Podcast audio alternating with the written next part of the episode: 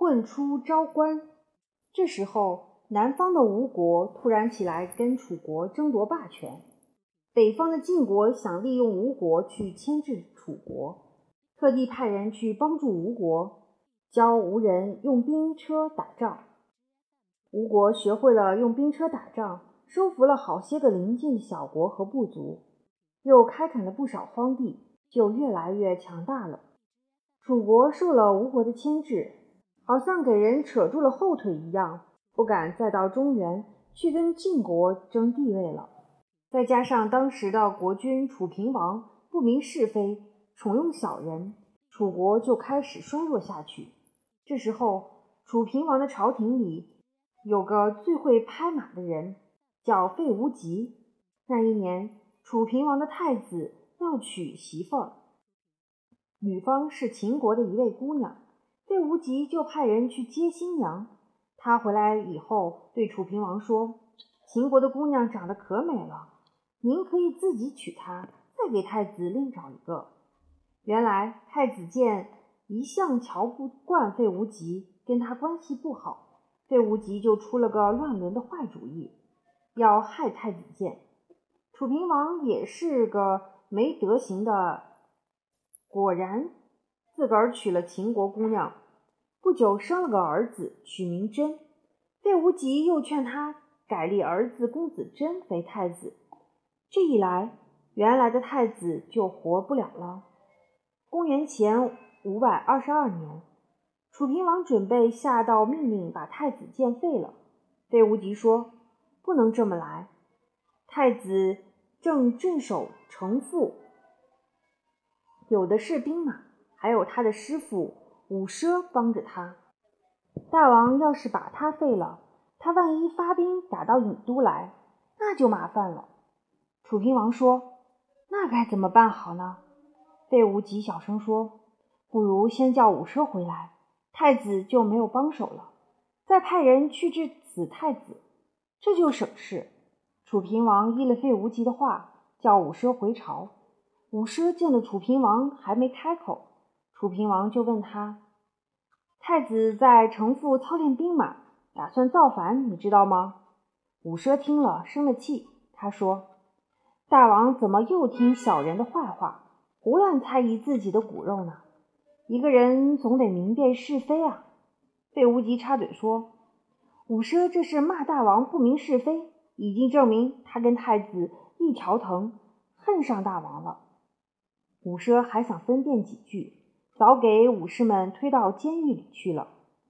楚平王听了费无极的主意，一面派大臣去杀太子建，一面叫押在监里的伍奢亲笔写信给他两个儿子伍尚和伍云，让他们快到京城来，要一块杀了。伍奢只好照着费无极的意思写：“我得罪了大王，押在监里。”现在大王看在咱们祖宗过去的功劳，把我免了死罪，又听了大臣们的解劝，加封你们的官职。你们弟兄俩见了这封信，赶紧回来给大王谢恩，要不然大王也许又要治我的罪。过了几天，城父那边报告说，太子建和他的儿子公子胜已经逃到别国去了。又过了两天。那个送信的人带着武尚回来了。楚平王把武尚和他父亲关在一起。武奢瞧见武尚一个人来，又是高兴又是难受。他说：“我知道你兄弟是不会来的。”武尚说：“我们明知道那封信是大王逼着父亲写的，可是我情愿跟着父亲一块死。”兄弟说：“他要留着这条命给咱们报仇，他已经跑了。”楚平王叫费无极押着武奢和武尚上了法场。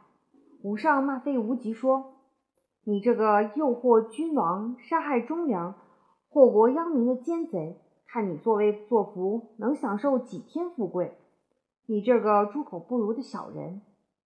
武奢拦住他说：“别骂了，忠臣奸臣自有公论，咱们何必计较呢？我只担心云儿，要是他回来报仇。”不是要连累楚国的老百姓吗？父子二人就不再开口。费无极把他们杀了。费无极对楚平王说：“武云这小子虽然跑了，一时跑不了多远，咱们应当赶紧派人追上去。虎奢不是说怕他回来报仇吗？这小子准得回来报仇。斩草不除根，必有后患。楚平王一面打发人去追武云，一面下了一道命令：拿住武云的，赏粮食五万担；封为大夫，窝藏武云的，全家死罪。他又叫画像的人画了伍子胥的像，画在各关口，嘱咐各地方的官员仔细盘问出关的人。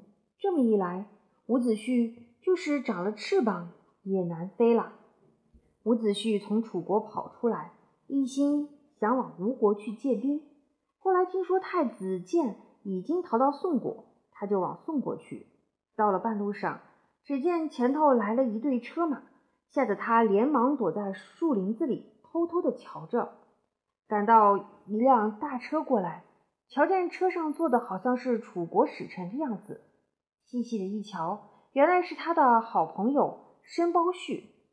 伍子胥这么躲躲闪闪，申包胥可已经瞧见了，就叫过来问他：“你怎么一个人跑到这儿来了？”伍子胥还没开口。眼泪像下雨似的掉下来，把一家人遭难的经过说了一遍。末了，他说：“我要上别国去借兵，征伐楚国，活活的咬昏君的肉，剥奸臣的皮，我才能解恨。”申包胥劝他说：“君王虽然无道，可怎么能这样对待君王呢？我劝你还是忍着点吧。”伍子胥说。夏朝的桀王，商朝的纣王，不是也给臣下杀了吗？后代的人谁不称赞成汤和武王？君王无道，失去了君王的身份，谁都可以杀他。再说，我还有父兄的大仇呢。要是我不能把楚国灭了，誓不为人。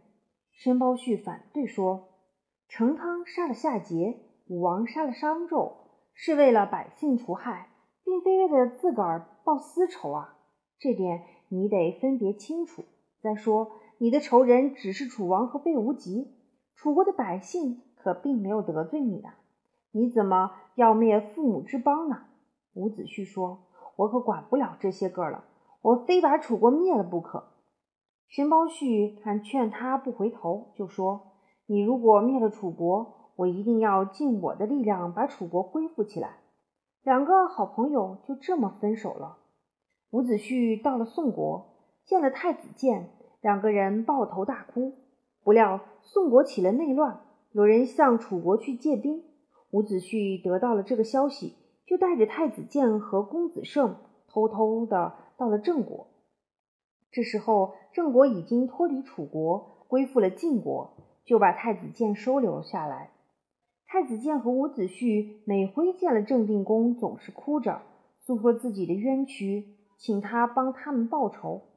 郑定公说：“郑国可比不得先前啦。我虽然挺同情你们，可是我没有力量。我想你们还是上晋国去商量商量吧。”没想到太子建瞒着伍子胥私通晋国，暗地里收买勇士，准备谋害郑定公。想霸占了郑国，再打回楚国去。他这样以怨报德，终于因为事机不密，自己给郑定公杀了。伍子胥对太子建的行动很不放心，天天打发人暗中跟着他。得到了太子建被杀的信儿，他立刻带着太子建的儿子公子胜跑出郑国去了。他们白天躲着，晚上逃跑，千辛万苦的到了陈国。陈国是楚国的属国，他们当然不能露面，只好藏藏躲躲往东逃去。这时候，只要能够过了昭关，就能够照直的上吴国去了。那昭关是两座山当中的一个关口，本来就有官兵守着。楚平王和费无极料着伍子胥准得上吴国去，特地派了大将韦越。带着军队等在那儿，关口上挂着伍子胥的画影图形。伍子胥哪知道这些？他一心想带着小孩子公子胜偷出关口。他们到了溧阳山，离昭关不远了，就在树林子里的小道上走着。好在那儿只有小鸟叫唤的声音，没有来往的人。伍子胥正想歇会儿，忽然从拐弯的地方出来一个老头，开口就说：“武将军上哪儿去？”吓得伍子胥差点转身就逃。他连忙回答说：“老先生，别认错了人，我不姓武。”那个老头笑眯眯地说：“真人面前别说假话了。我东高公当了一辈子大夫，在这儿也有点小名望。人家得了病，眼瞧着快要死了，我还千方百计要把他救活才好呢。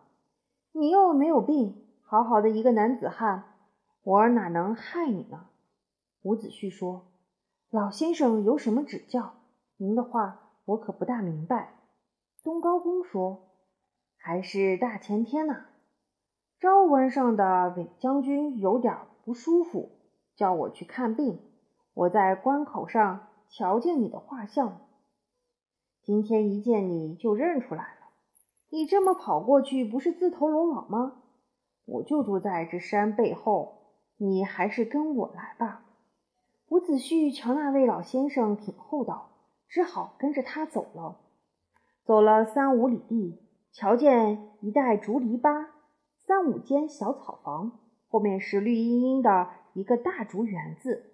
东高公领着他们进了竹园子，里面有一间屋子，竹床几案，安置的还挺整齐。东高公请伍子胥坐在上首里，伍子胥指着公子胜说：“这位是我的小主人，楚王的孙子，我哪敢坐上位？”东高公就请公子胜坐在上首里，自己跟伍子胥坐在下首里。伍子胥把楚平王杀害他父兄，轰走太子建，连太子建死在郑国这些经过都说了一遍。